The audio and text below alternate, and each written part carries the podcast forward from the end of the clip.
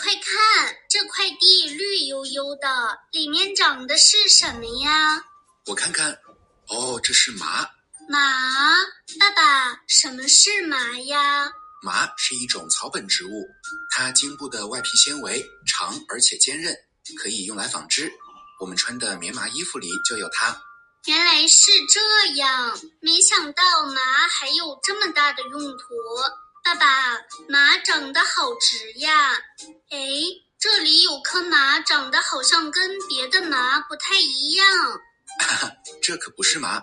它是一种叫做蓬草的杂草，草也能长这么直，这可真神奇！哈哈，我国古代的哲学著作《荀子》里有句话，说的就是眼前这个景象。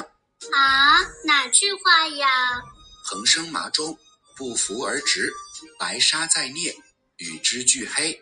蓬生麻中。不扶而直，这句话是说蓬跟麻长在一起，不需要扶持也能长得很直。是的，那你再猜猜“白沙在涅，与之俱黑”的意思？爸爸，我不知道“涅”是什么意思，有点猜不出来。没关系，这里的“涅”是黑泥的意思。这句话是说白沙与黑泥混在一起，就会像黑泥一样黑。爸爸，我明白了。这句话是说，处在什么样的环境，就会受什么样的影响。蓬草和笔直的马长在一起，不用扶持就能长得很直。白沙和黑泥混在一起，很容易变得和黑泥一样黑。是啊，所以“蓬生麻中，不扶而直；白沙在涅，与之俱黑”这句话，常常用来比喻。环境对人的影响大。爸爸，您之前讲的“近朱者赤，近墨者黑”，还有孟母三迁的故事，说的也是环境对人的影响大。没错，在什么样的环境中，就容易受到什么环境的影响。我给你讲讲懒惰鸭子和勤奋鸭子的故事吧。好，在一个村庄里，有两群鸭子，这两群鸭子的特点很不一样。其中一群鸭子特别勤奋，它们经常去河边游泳觅食，所以它们中的每个成员每天都可以下一个大大的蛋。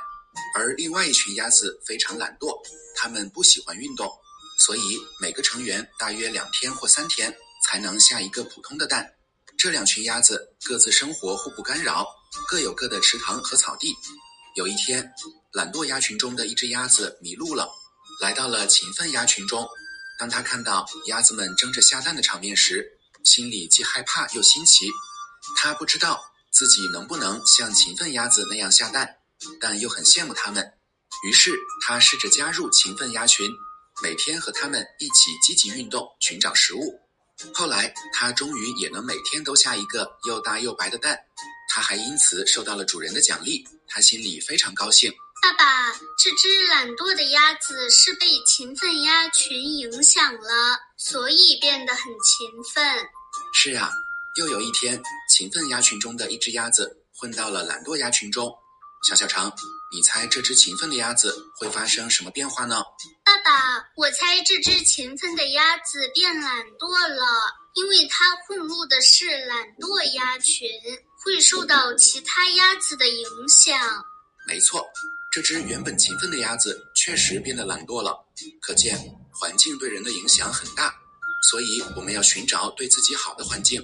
爸爸，我觉得我们的家庭环境就很好。您爱读书，所以受您影响，我也爱读书。妈妈爱劳动，所以受妈妈影响，我也很爱劳动。哈哈，看来家庭环境对你的影响确实挺大的。好了。再说说今天学的句子吧。蓬生麻中，不扶而止；白沙在涅，与之俱黑。小朋友，这句话你学会了吗？